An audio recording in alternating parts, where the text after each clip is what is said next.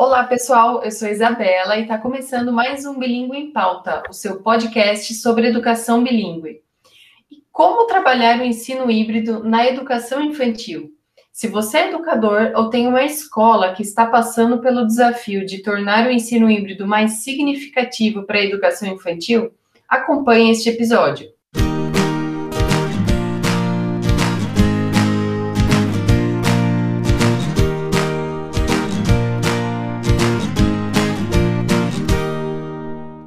Sabemos que a tecnologia, tablets, celulares, computadores, né, faz parte da vida das crianças. É uma geração que tem fácil acesso à internet e que parece que nasceu com os dedinhos nas telinhas, não é mesmo? Mas como inserir é, esses elementos na educação infantil de forma que seja significativa e interessante para as crianças e que também ajude no seu desenvolvimento? É um desafio e tanto, né?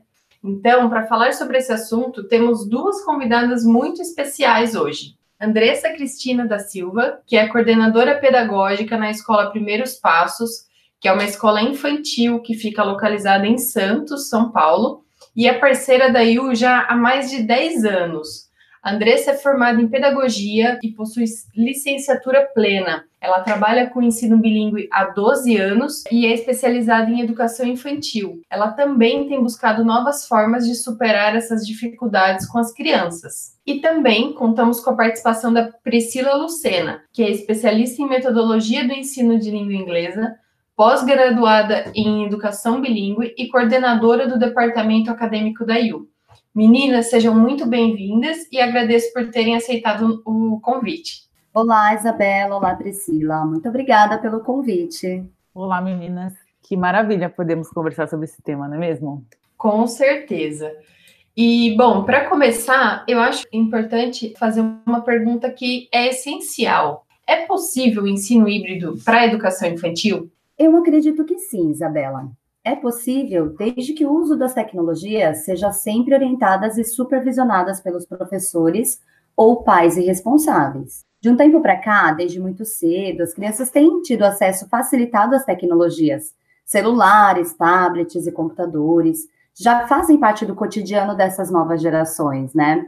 O ensino híbrido vai ajudar a direcionar o uso dessas tecnologias para o lado educativo, tornando os aparatos tecnológicos instrumentos de ensino, como, por exemplo, o uso de jogos, exploração de vídeos, tarefas com QR Code.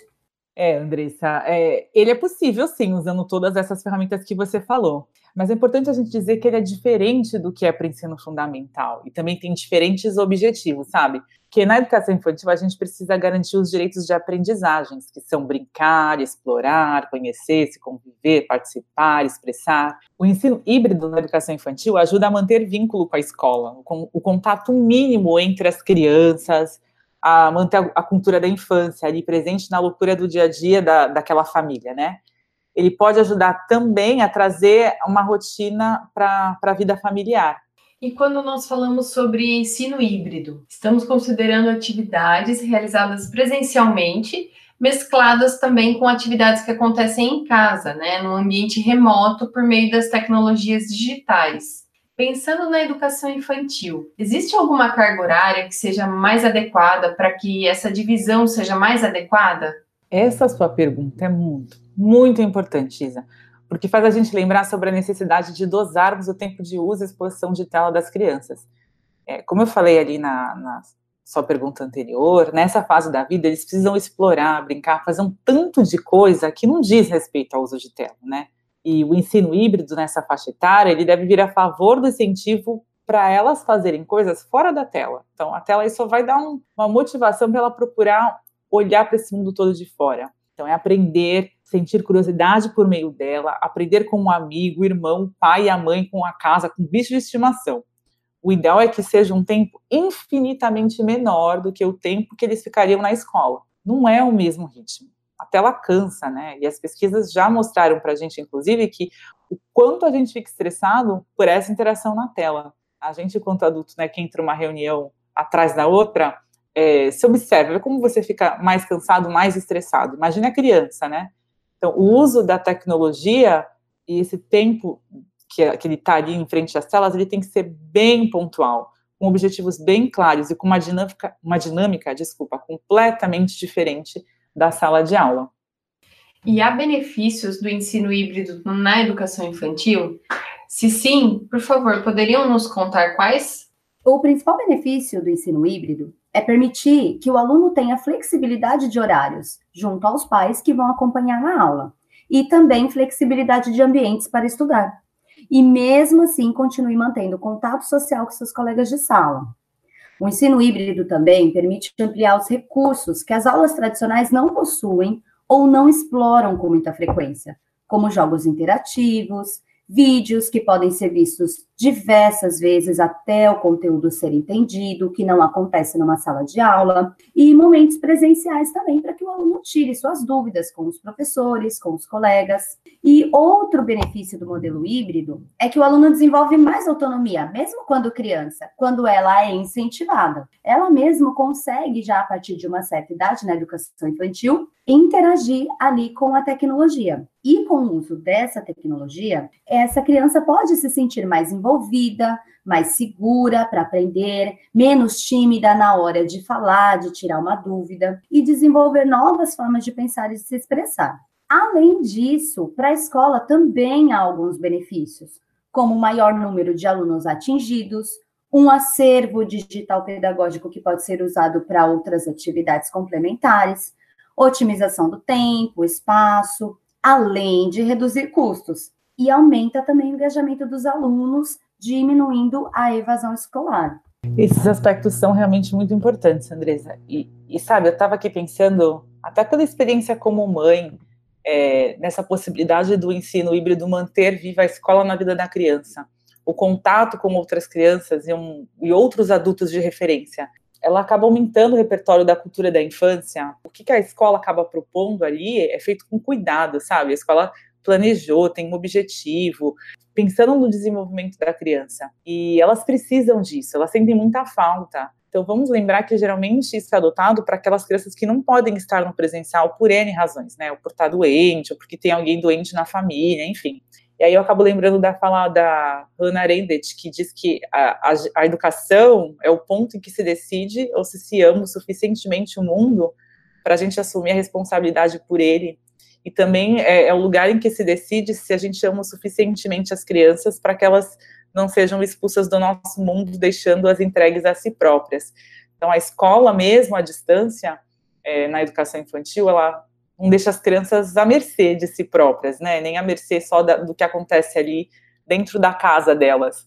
É, amplia, porque tem esse olhar cuidadoso da escola quando acaba enviando o material e pensando numa proposta online para elas.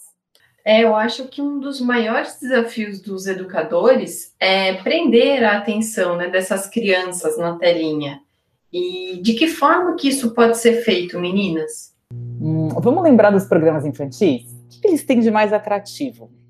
É a interatividade, né? Eles falam para a tela como se a criança estivesse ali, realmente conversando com eles. Eu vou citar um dos exemplos desses tipos de vídeos para vocês entenderem. Se vocês assistirem Gabi's Dollhouse, vocês vão encontrar esse tipo de interação.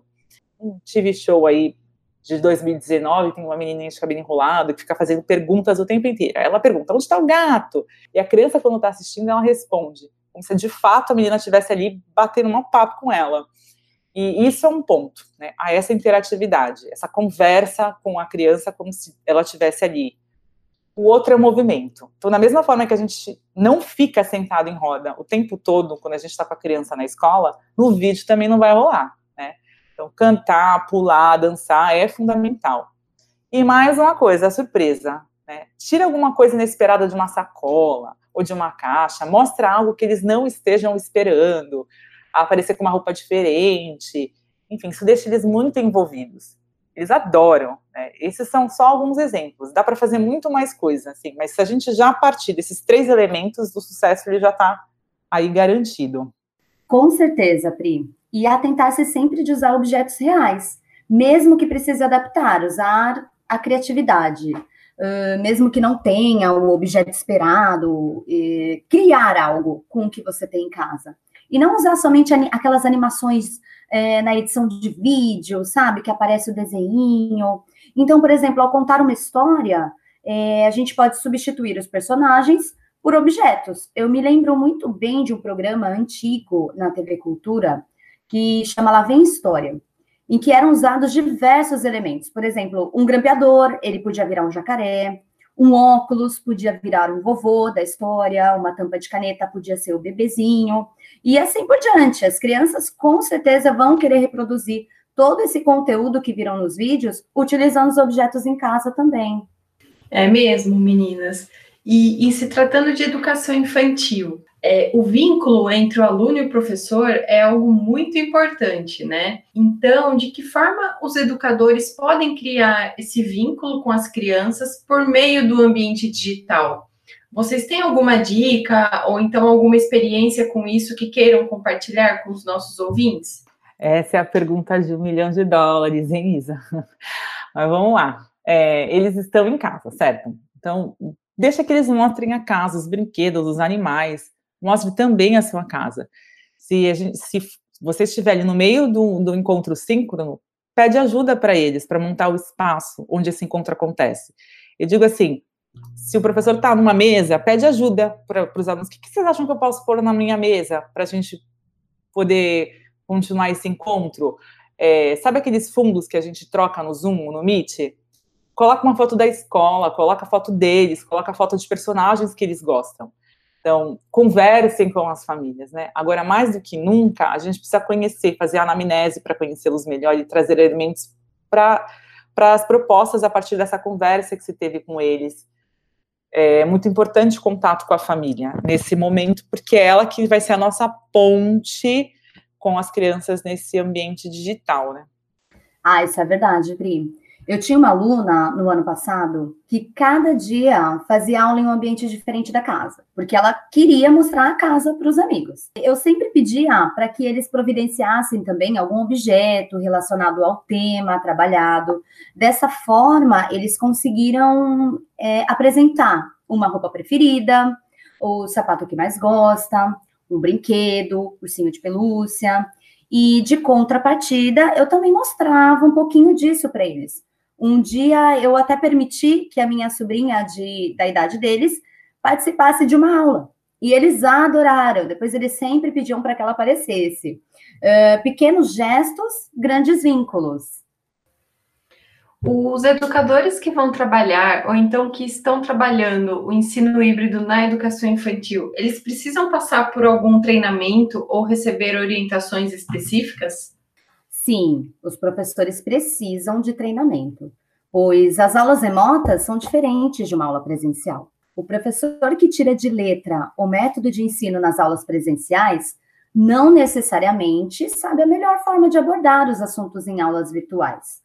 O trabalho da coordenação nesse sentido é nortear a equipe docente para que as aulas se enquadrem na proposta pedagógica da escola e no conteúdo programático do ano letivo sem que haja perdas ou grandes diferenças na abordagem deste conteúdo.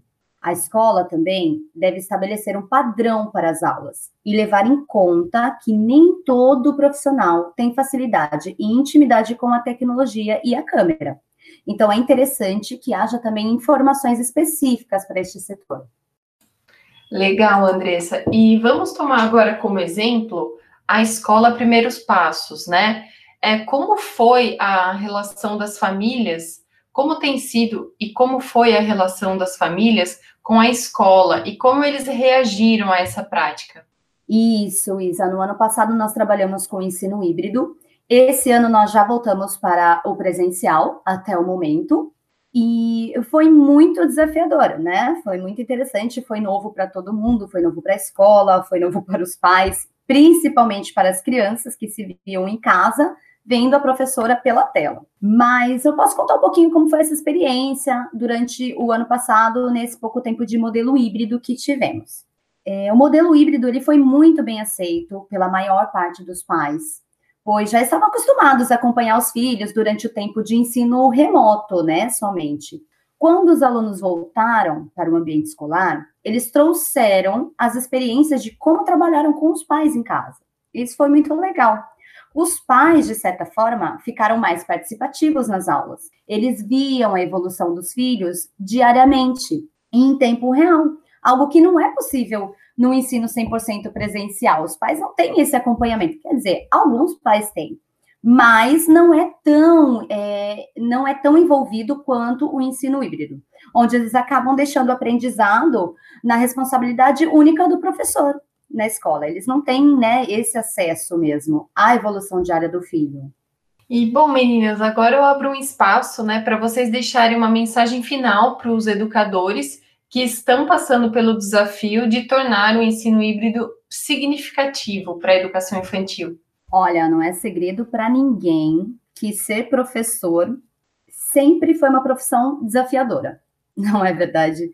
O professor ele já está acostumado a se adaptar a várias situações, usando diferentes materiais, metodologias, pensando na realidade social de cada aluno, de cada escola, dificuldade de aprendizagem, entre muitos outros desafios que, que vêm por aí.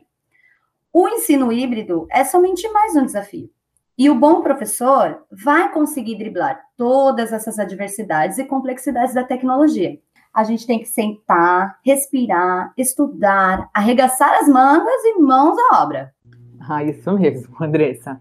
E eu queria ressaltar a necessidade de a gente pensar e planejar propostas que levem em consideração a infância e o brincar. A educação infantil é um momento tão rico para aprender a conviver com os outros, com, as, com, os outros adultos, né, com crianças, explorar ambientes, objetos, a entender o nosso lugar no mundo, quem somos, quem são as pessoas e os lugares ao nosso redor. Então, vamos usar o ensino híbrido para valorizar ainda mais essas características tão fundamentais na educação infantil.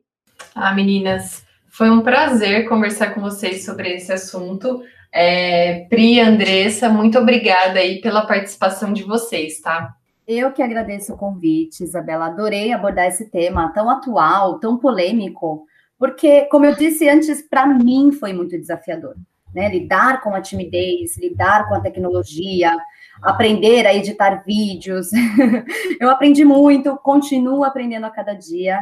E é um mundo de oportunidades incrível a ser descoberto. Olha, olha só, depois dessa fala aí linda que a Andressa compartilhou com a gente, sou eu que tenho que agradecer, né? Muito obrigada por dividir com a gente essa experiência e ter aceitado o nosso convite para realizar essa conversa. Com certeza, meninas, foi uma conversa muito proveitosa, uma conversa muito gostosa. E você gostou? Acompanhe nossos próximos episódios do Bilingue em Pauta e mergulhe nesse universo da educação junto com a gente. Cada episódio um assunto novo e sempre com convidados que têm muita bagagem no setor. Até o próximo.